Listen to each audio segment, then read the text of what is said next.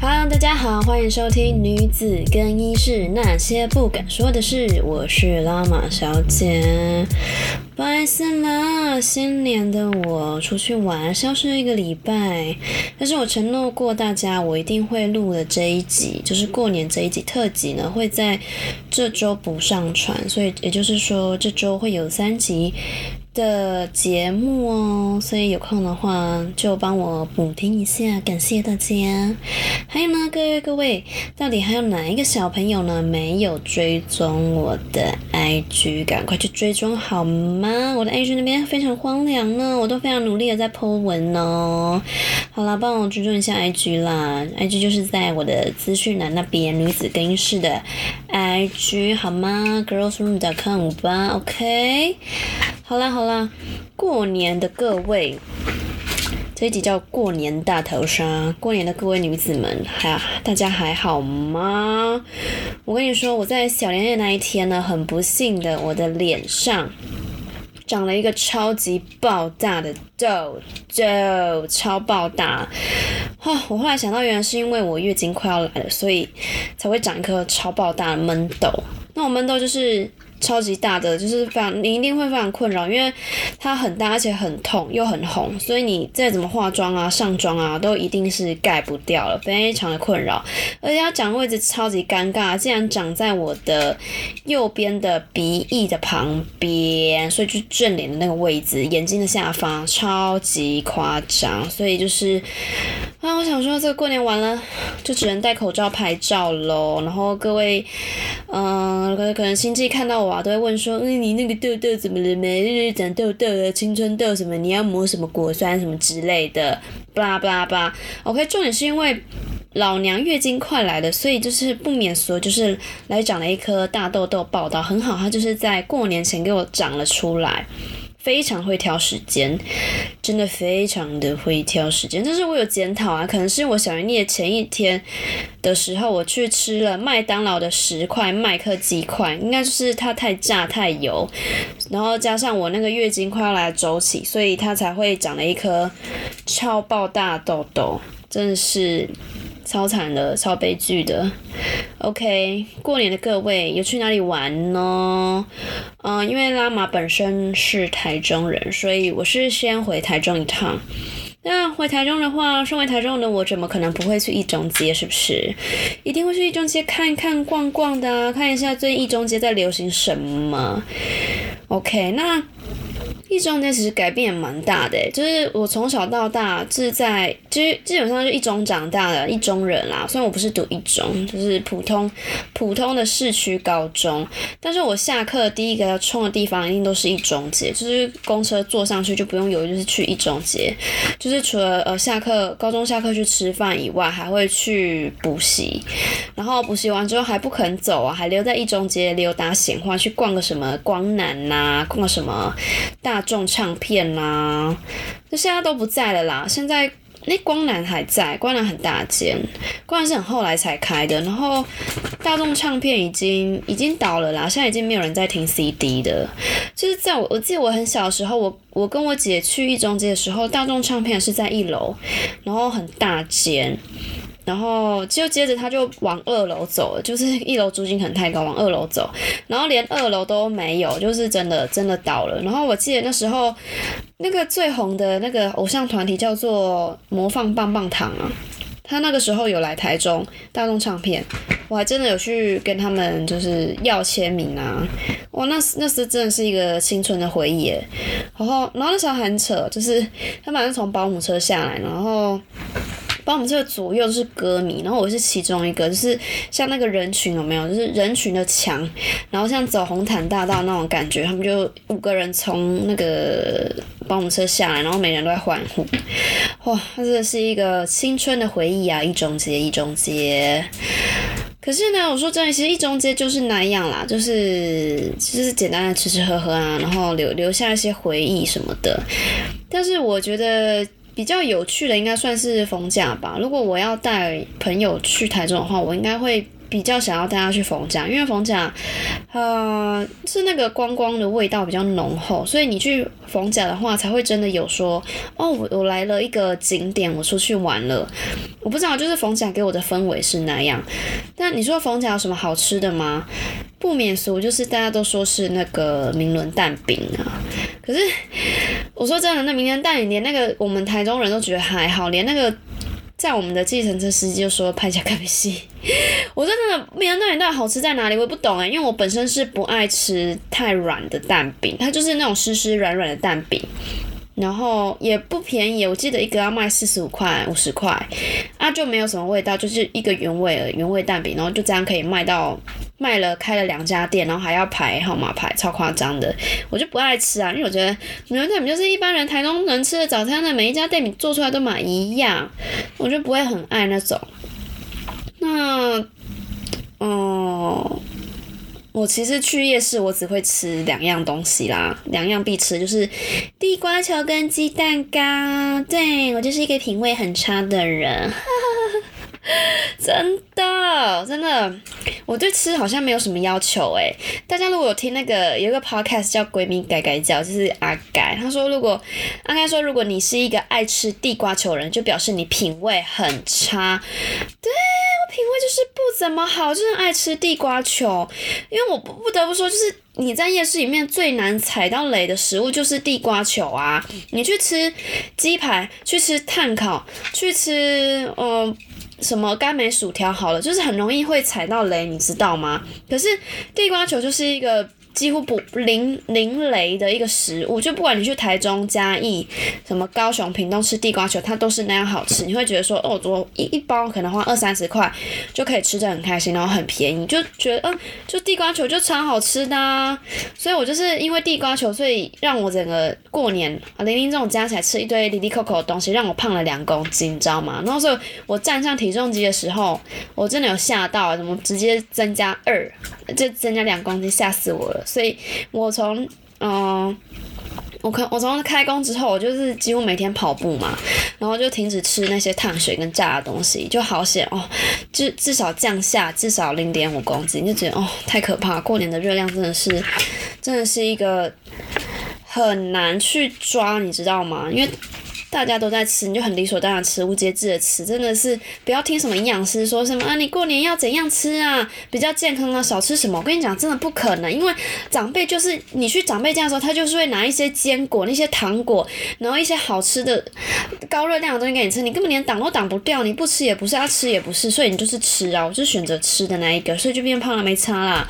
反正人生还这么长，你不会因为就是胖完这一次就永远变成六十公斤的胖子，就记得。嗯，开工之后就是好好的，嗯，饮食干净的饮食，然后勤劳的运动，对。然后我跟大家讲非常扯就是事情，就是我是台中人，可是我记得我只吃过一次饼大叔烤玉米，然后我。长大之后，在因为我我去就是长大去外地工作了嘛，我就再也没有就很少再去逢甲了啦。所以之前我看那个一加一啊，就那 YouTube 一加一介绍那个饼大叔烤玉米，我就一直嗯滋滋念在心头，你知道吗？就是我一定要去吃饼大叔，靠！可是你知道我回去台中，然后四次专程为逢甲而去，然后都没有吃到烤玉米，因为。初一就是初一跟初二，我记得饼饼大叔就没开，然后他们是初四才开，然后初四我已经离开，我去甲乙，我根本我根本没吃到饼大叔，所以我去四次饼大叔门口都扑空，哎，超干的，就是更更没吃到饼大叔，更我想吃哦，更可恶，烤玉米，对，烤玉米就是这次过年的隐恨，没吃到的东西啊，总之。就是以上就是我过年的走春行程。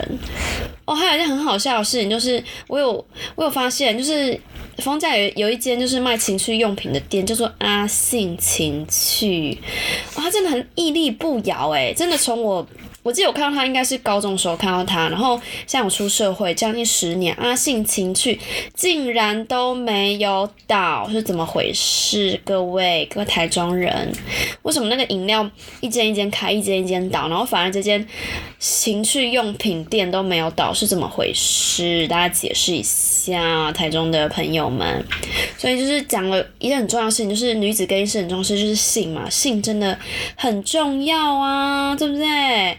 信如果不重要的话，在阿信群怎么可以开十年开这么久啊？我有照片存证哦，我有照，我有拍照，OK，我会把它放我 IG 上，大家知道哪一间？各位台中人有进去消费过的哈，记得哈私信我一下哈，你今天都去买什么东西？是情趣用品还是跳蛋啊？还是什么保险套？还是也是空运的？空运的什么？空运东西？空运五码？没有啦，没有在卖五码啦。好啦，总之就是。先聊一下我过年在干嘛。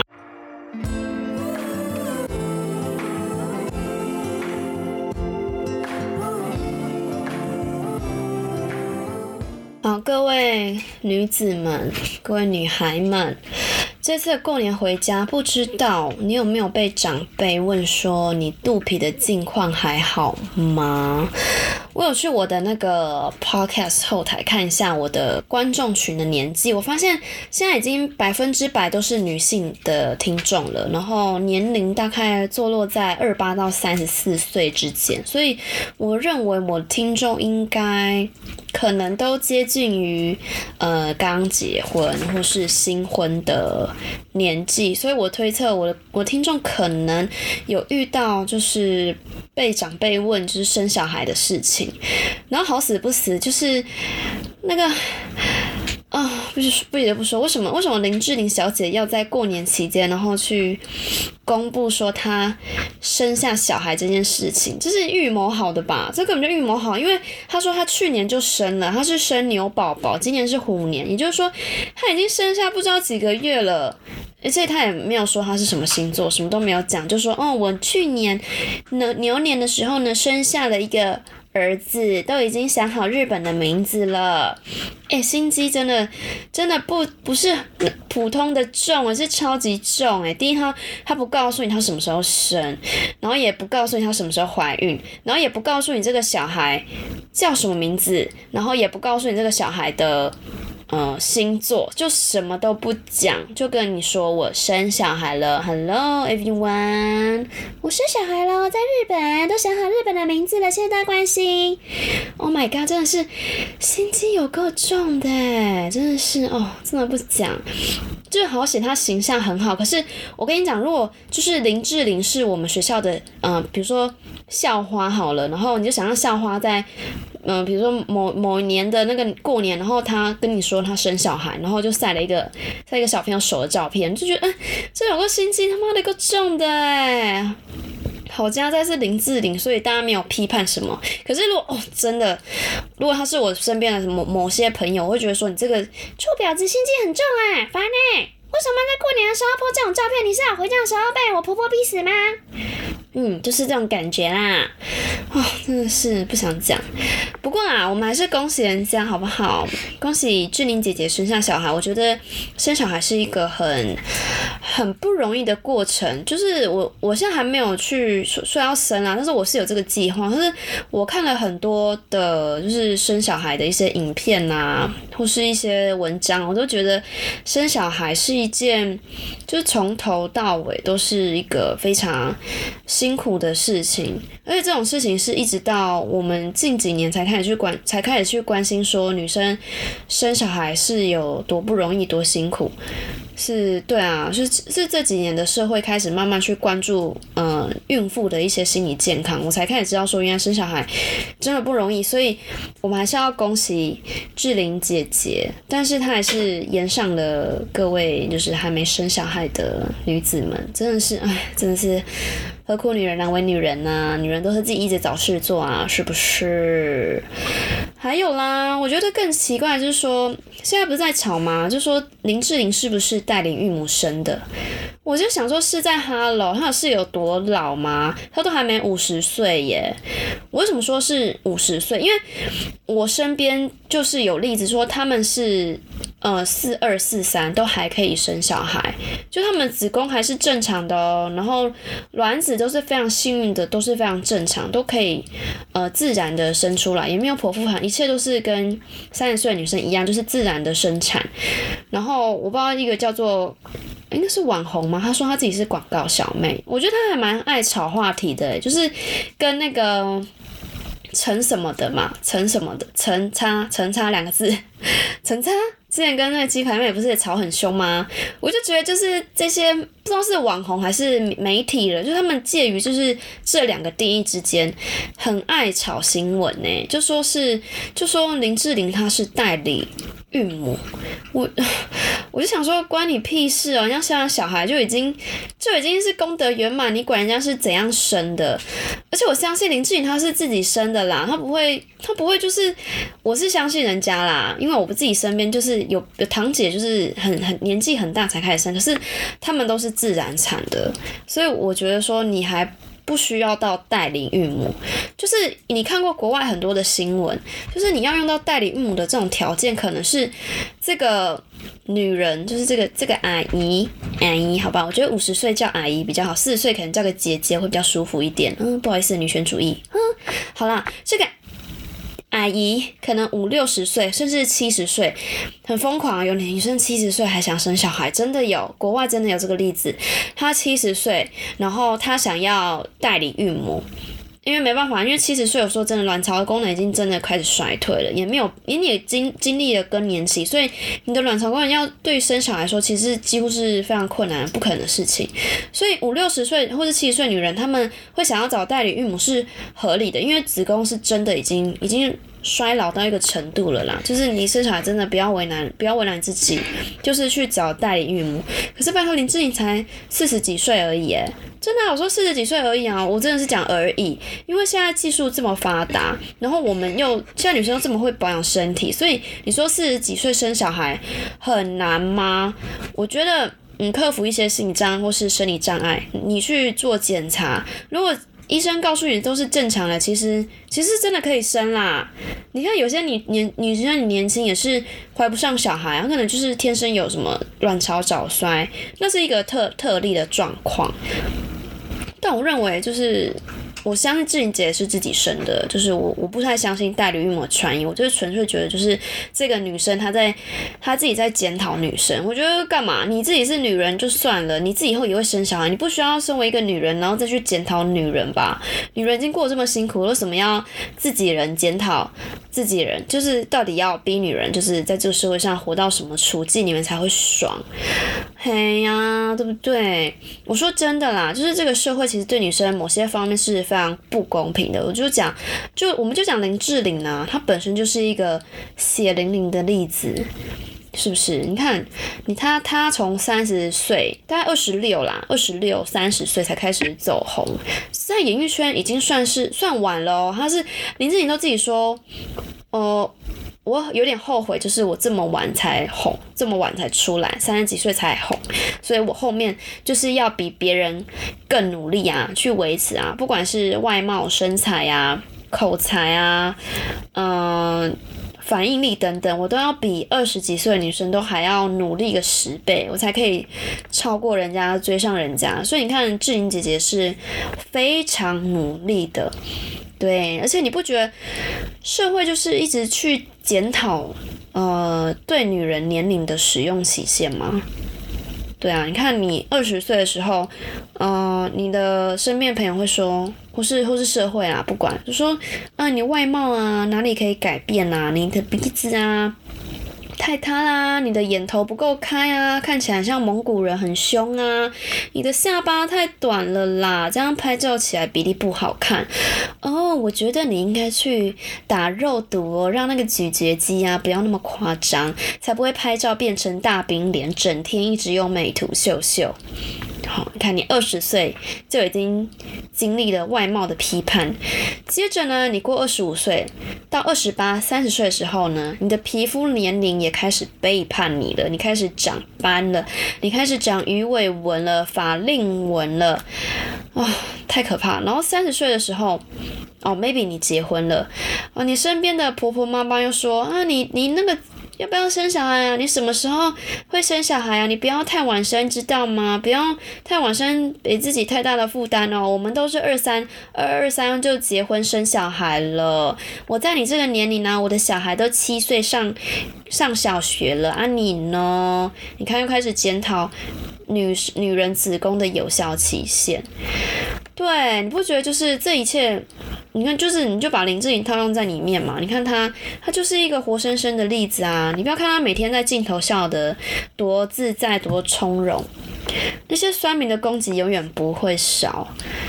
对啊，而且你看，我我记得以前哈，我们就是一直在一直在检视林志玲啊，每一年的改变啊，她三十岁啊，三十五岁啊，四十岁啊，她哪里皮肤有什么状况啊，脸是不是垂啦，有没有老啊，啊之类的，然后到连她现在生小孩都要去讲说你是不是代理孕母生的，然后结婚的时候被说，哎呦你怎么会嫁给一个比你小的，呃日本人啊，姐弟恋啊，异国恋啊。哦，真的是够了。我觉得就是祝福祝福人家好吗？就是这个世界上最少最欠缺的就是祝福跟关心啊，就是缺少真正的正能量。就是酸民的攻击真的太多，不知道现在人好像养成一种习惯，就是很容易很爱去讲别人不好的地方，永远去看别人的缺点，永远去批判别人。我说真的，就是批判别人，自己也不会有什么好处。你也不会感到痛快，然后甚至你自己在那个年龄，比如说你自己三十八岁还未婚的时候啊，你就会去检讨自己说，当初为什么要这样讲别人？反而我现在自己遇到同样的问题，我可能在怀孕上面也是有问题的状况的时候，你才会开始后悔说，当初不应该去去讲这些人的不好，对啊，是不是就很很后悔？我觉得这。这社会上已经不需要再过多的批判跟批评，就是真的是，就是祝福人家好吗？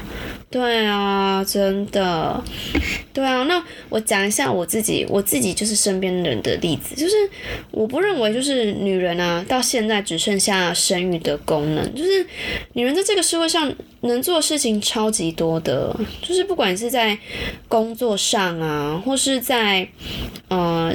对于男人上面，或是对家庭，或是对朋友，我觉得我们是一个很柔性、很坚强的力量，去试着去改变这个社会的观念。其实这不是我在讲哦，因为，嗯，我不知道大家知不知道有呃，中国有一个变性人叫做金星，他是一个。学舞蹈的男生，后来他到二十几岁的时候决定要变性。他那个变性是真的，就是像小 A 啦这样，就从一个男人完全变成一个女人。哦，这在中国我觉得是一个不太容易的事情，因为中国现在不是就是说不可以有什么。阴阳不分啊，男的要很阳刚啊，女的要很阴柔啊，是服一个形象。在当时就是两千年的时候，中国还比较开放的时候，就是有个艺人叫星星啊，他。有一个节目叫《金星秀》，就是有点像美国脱口秀的那种概念。我觉得他主持的很好，诶，他算是一个快嘴的一个姐姐啦，反应力很好啊，口才很好，也蛮会掌握气氛的。他就是真的是，我觉得是亚洲版做最好的脱口秀吧。可是现在已经没有了啦，因为他讲的东西比较有点批判性，然后加上他性别关系，现在中国不特不是说非常喜欢，所以我觉得金星最近没有什么新的作品，但是大家。他在 YouTube 上可以去看，我自己是蛮喜欢他的。好了，讲回来，就是金星他有说过，嗯，一句话就是说，嗯，女人啊就像是一个社会的大盘子，男人呢在这个盘子上面呢就是上菜。对他意思是说，呃，这个社会一定要女人，女人就是一个。一个盘子嘛，然后男人就上面的菜，要有盘子有菜，这个社会才会才会欣欣向荣，才会漂亮。这个这个社会其实说真的是让男生去发挥他的所长，但是在这些男人发挥所长之前，没有这些女人呢在后面支撑他们的话，他们的这盘菜能有多漂亮？是不是？对对啊，我觉得他讲的其实其实蛮有道理的，所以我觉得女人就是一个大的盘子啊，不要说。只是一个生育的功能而已。我们除了生育工人以外，我们还是可以做很多的事情。OK，好，那诶，我不是要讲两个堂姐吗？嗯，我两个堂姐呢，哦，一个是三十八岁结婚，一个是三十九岁结婚。哦，大概已经，他们已经结婚大概六七年，那现在婚姻都是非常的愉快。好了，那当时其实蛮有趣的。我记得那时候我两个堂姐，反正每年过三十岁都是被我的姑姑逼问说什么时候要结婚啊，什么时候要怎么样之类的。后来他们真的也是去一直去联谊啦，也是一直在找对象，可是就是一直遇不到。然后最后他们结婚的对象都是某一次联谊里面最不喜欢的那一个人，就很好笑啊，就是哎，好像最后男女生。都会去选李大人，就是选对选那个对自己最好的那一个，而不是说自己梦想中的那一个。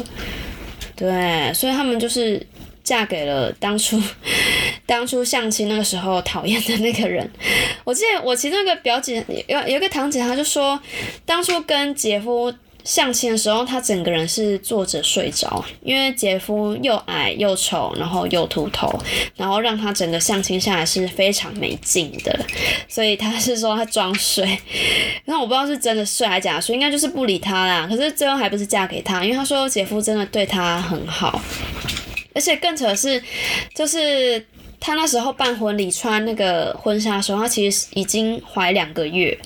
我想说动作也太快了吧，就带球架，然后还不讲。对啊，因为文化上就是说三个月才可以去讲说讲说生小孩，所以她那时候其实还蛮辛苦的。我想说，哈，怀孕了还要控制身材，然后。一边就是一边待产嘛，然后还要一边办婚礼，我觉得压力很大哎。可是后来他在就是他他四十哎好像三十九岁登记嘛，然后四十岁结婚，然后四十一岁的时候就生下了呃我的侄女，然后都是非常的健康正常的啊。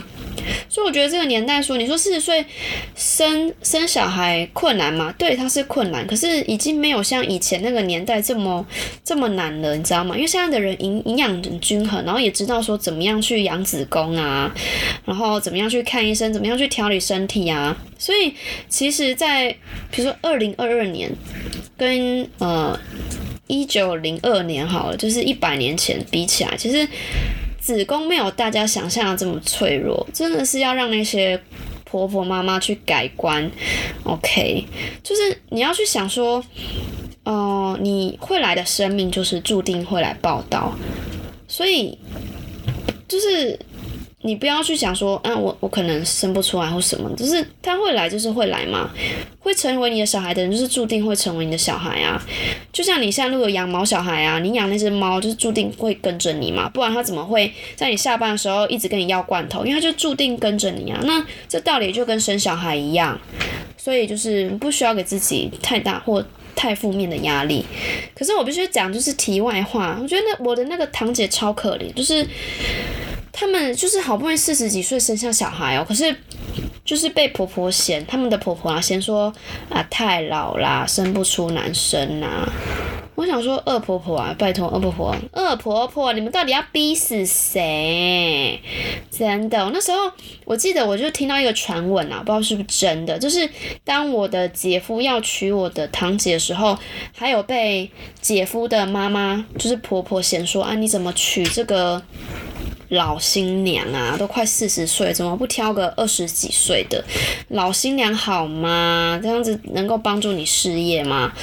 哦，我觉得婚前逼死人就算，然后婚后生不出女儿还要逼人家生生儿子，我都觉得真的是要逼死谁？对啊，可是可以考量到说，因为我姐夫他是家里的长子，然后他们在南部有做那种屠宰场生意，所以。有时候对，可或许需要需要男生没有错，可是我觉得这个年代啊，比如说现我们都一直觉得说男生是主力是主力，可是现在女力报道嘛，或许五年后十年后。女生也可以有同样去在这个社会上跟男生竞争的，呃地位，所以我觉得一切都看未来啊，不要看现在。生男生不一定会好，你知道吗？因为现在男生真的有时候会不当不塞耶。我我不知道为什么我的感觉是这样，反反而女人还比较自爱一点。然后就是如果啦，如果你是呃你是有老公的人的话，我是觉得说，嗯。如果你跟你婆婆发生什么婆媳问题啊，不管怎么样的老公都一定要出来帮你护航，因为婚姻是两个人两两个人在经营的，就是你是老公，你一定要保护心爱的人，才是一个。负责任的表现，你觉得不要就站在婆婆那边，然后让你自己的女人活在那种婚姻底下的恐惧，因为女人在这个婚姻里面，她是一个人，她没有她没有家人可以靠，她能靠就是只有你了。然后如果你也不支持他的话，他真的是孤零零的一个人，在这个婚姻关系，他是一个人，他一定会留下一个很大的心理创伤，这对婚姻是不健康的，也会影响到你们两个之间的关系。所以我是认为说，呃，如果有婆媳问题，就是老公一定要帮老婆护航。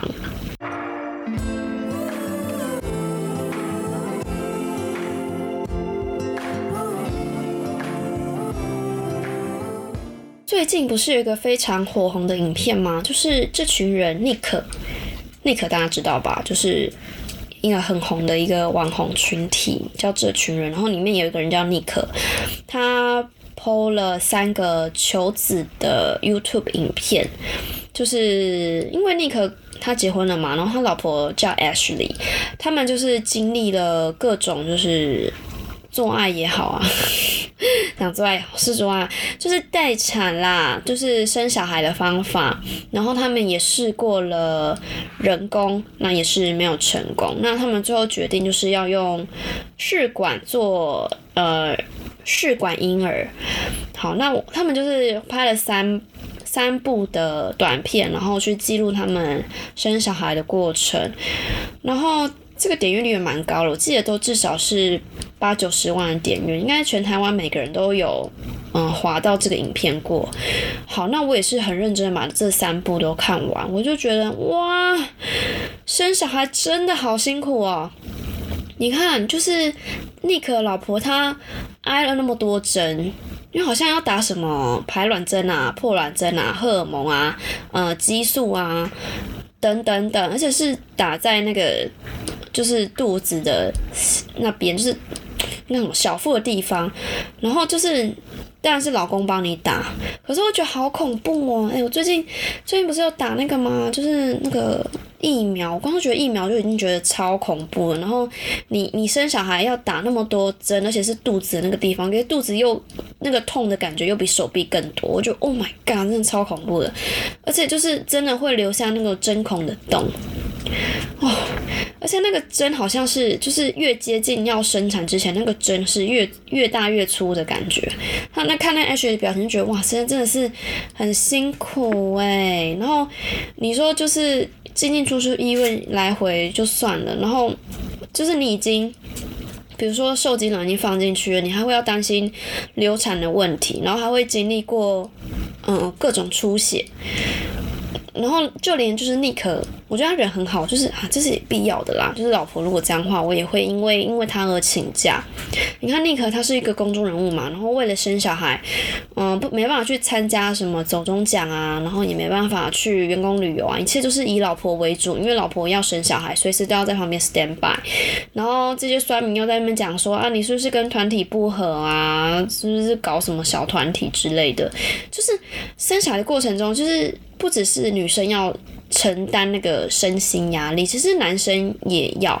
所以我觉得说，我觉得大家都既然讲平等啊，也不要把所有的错或是罪啊，就是怪在男生身上。其实男生付出的东西不会比女生少啦，人家付出的是面对这个社会的压力啦，女生是是面对的是她生理上跟心理上，嗯，对孩子。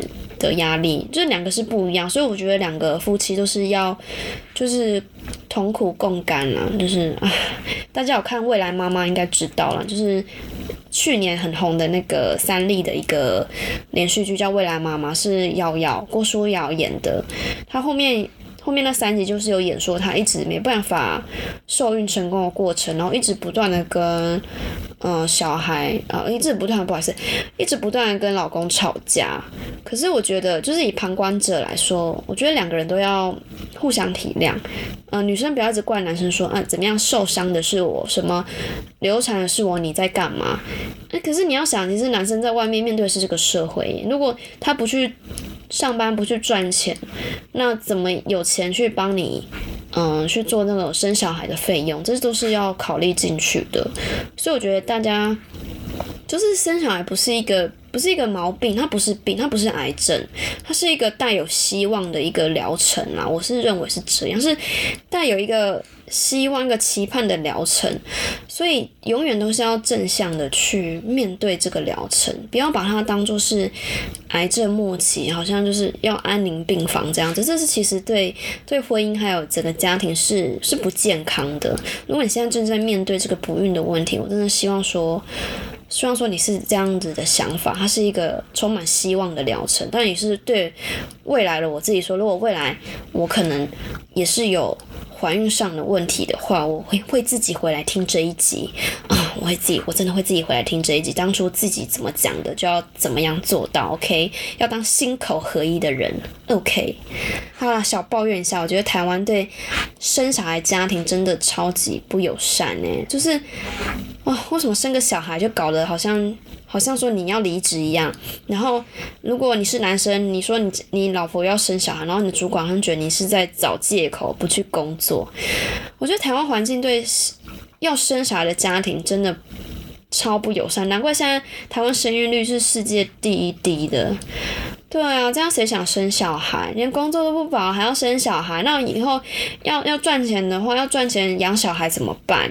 就是各种各种问题，各种怎么办？我觉得都是这个体制对年轻的爸妈不友善所以产出的后面的问题啦。就是哎呀，生育率低啊，然后这种这种就是负面恶性循环一直在循环。我觉得台湾真的要对。呃，育儿这件事情就是要真的要友善一点呀，拜托。好，然后我自己看到那个，因为我正要做这一集嘛，然后也是想说，我是不是要去动了一下？说讲这个是本三八，因为我还没三十岁，说自己要动了，应该是要要被杀死。对我是有真的有考虑过哎，因为我想说我是短期内是不会生，那我就是有一个想法说，是不是二十岁越早生越好？可是也不见得啦，因为如果你用自然的方法，就是你可能三十五岁还是有可能怀上小孩的啊。所以我现在只有这种想法，实在太智障。如果我现在去那那个。什么那个送子鸟中心说我要冻卵的话，我应该 应该会被劝退吧？就说小姐，你还年轻哦，你如果靠自己力量的话，呃，试不出来再去再去冻啦，不要现在冻好不好？对呀，机会留给需要的人，真的，冰箱留给需要冰卵子的人，谢谢。对，我觉得我会我会马上被。被退货。好啦，我们讲冻卵，拜托讲一下男子的 sperm 好吗？男男生的精子，OK。其实有时候啊，我说真的，不是女人的问题，男人的问题也占了一半。因为不要忘记，就生物学来说，精子跟卵子的结合才可以成为一个受精卵嘛。那这都是。一半一半的几率，有二分之一、二分之一的几率去产下这个小孩。那如果这个男生他精子本来就很少了，那卵子找不到他，那是男生的问题啊！哎，这观念拜托婆妈也知道好吧？婆妈也要知道一下，拜托，OK？然后呢，大家知道吗？男生的精子啊，没有像一百年前那样来的多，就是在环境啊、压力啊、污染啊，或是作息等等的影响下，都会影响到男生精子的产量。所以跟过去一百年来说，男人的精子已经比过去少了一半左右。这就是为什么现在生育率呢，嗯，会有一些问题的原因了。我觉得不只是男女生的问题，男生也有一半的责任。再就说，有人有问说，如果男生他他们会有生育的期限吗？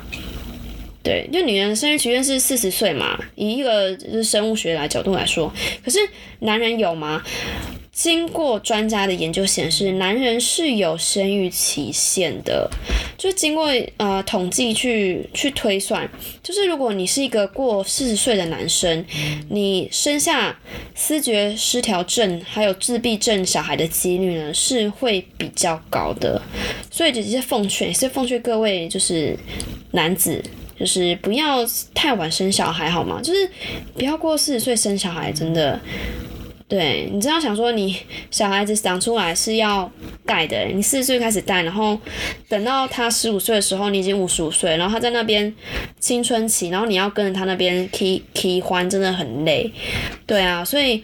这是世界是公平的，不要觉得说女人就是过一个年纪就不能生，其实男人也有，OK，男人也是四十岁，OK，男人四十岁，OK，不要不要给我玩太久好吗？然后讲到那个冻卵啊，我就去查说，之前不是呃。蓝心湄，蓝心湄她有去日本做那个人工受精，也就是说，她是一个单身的女生，她想要透过人工受精的方式生下小孩。那为什么蓝心湄要去日本做？哦，因为因为就是依据台湾的生殖法规定，呃，如果你是一个单身的女子，你冻卵了，你想要生小孩，你不能在没有婚姻的状况下去生，这是这是台湾的规定，就是这样。台湾没那么好像没有那么 open mind 啊，就觉得说，如果你单身的话，你就不能生小孩，对你不能借精生子哦，这是台湾是不行的。可是，在日本是 OK 的啦，日本在在这个人工受精。的这个是比较比较开放的。后来我去查，更夸张，哎，日本是他们有在 Twitter 上面，就是就是贩售精子跟卵子，就是你是你跟网友之间是可以交换，就是买买卖买卖精子卵子啊，就是这是服务给那种同志的。朋友们，对同志朋友当然，呃，两个同性别人当然生小孩是不可能嘛，所以一定要去网络上找精子或卵子啊。然后，比如说，呃，比如说我是我是女同志的家庭哈，我想要一个小孩，那我就是呃取我自己身上的卵子，然后我去精子银行找一个精子，然后让他们受精卵结合放在我老婆的身上。这样子的话呢，我的小孩就确定他有两个妈妈了嘛？一个一个妈妈就是 DNA 是我的，然后另外一个妈妈是我的老婆生的。对，就是我们两个人，我们两个女性都有参与这个生产的过程，就是在日本这个是 OK 的啦。可是，在台湾目前是没有办法，就是在台湾就连同志要用我刚刚说那个取卵，呃，什么代孕这样子也是也是不行的哦。所以，所以蓝心湄姐姐呢，她才会去日本做人工受精。但是呢，呃。对了，后来是没有成功了。看新闻是是没有，不然他现在应该就是 IG 上应该就是 po 自己跟小孩出去的照片嘛。对啊，没关系啦，新梅姐，我觉得我觉得没有小孩其实是是另外一个快乐啦，不需要真的是去去迎合社会，或是说硬要去生。对，就是我觉得一个人一个女生其实也可以也可以过得很开心啊，是真的。好啦，但我觉得就是冻卵是一件，我觉得就是一个女权的表现啊。我的平台一直觉得就是说我我一直是讲说就是尊重的女权啊，尊重女权，不要去跟男男权去斗争，就是一个一个尊重平台上的女权。对啊，那冻卵就是女力的女力报道，冻卵让我们的女人呢更有选择的权利。对，就是在我们还没有遇见真爱之前，我们先可以先把卵冻起来，等到呢我们结婚的那一天，我们要生小的时候，我们去做呃人工受精，哈，带着我的老公去做人工受精，跟那个二十八岁的卵子呃结合在一起，然后我就可以生下我漂亮的宝宝，OK。就像志玲姐姐一样，OK，在四十七岁这一天呢，告诉大家我生小孩了，老娘生小孩了，老娘呢就是语不惊人死不休，就是要在过年呢炸个你天翻地覆，我生小孩了，OK，那些看不起我的人就放马过来，就去死吧，OK，哦，突然想到一个很好笑的。如果我想说，我现在去取卵的话呢，我希望那个医生呢，在在我受精的时候呢，不要拿错卵给我，不要拿隔壁张阿里的。如果你拿到林志玲的卵是可以的啦，林志玲卵拿出来给我，拿错她的没关系，拿到我的这个子宫呢，我就可以生出一个。另外一个漂亮的女儿，哈，生出来不用整形哦，长大去做模特儿养我，OK？好啦，开玩笑，以上开玩笑的啦。好啦，金龙宝宝不要拿错卵给我，要拿到拉玛小姐的卵哦，哈。未来吼，我我若是有结婚哦，莫添着卵互我啦，是我的卵啦，啊也是林志玲的吼，是 OK 啦，添着吼，摕去林志玲来来来用是 OK 啦，以后吼去做嘛 model 吼吼来饲我吼，我看吼我我若会发财吼，我就感谢这个基隆爸爸，谢谢。好啦，各位。各位还没追踪 IG 的哈，再重申一次，这是最后一次了，赶快哈去追踪一下我的 IG 哈，IG 那边很可怜，非常的荒凉哦，现在是四十哈，这个是不吉利的数字，OK，OK，谁呢去帮我去追踪一下？如果破五十的话哈，我可以考虑去抽个奖哈，抽个什么面霜之类的。赶快去追踪好吗？里面会有我的一些呃个人生活啊，我的一些干话，还有我的一些插图，以及我的一些 podcast 的一些预告哈。还没有去 follow，给我去 follow 一下，OK？啊，如果你真的很喜欢我的节目的话，欢迎追踪，欢迎分享给你身边的姐妹好友们。在哪里可以听到呢？在 Apple Podcast、Google Podcast、Spotify、SoundOn，还有 KKBox。都可以听到女子更衣室哦，谢谢大家，谢谢大家陪伴，我是拉玛小姐，下次见喽，拜拜。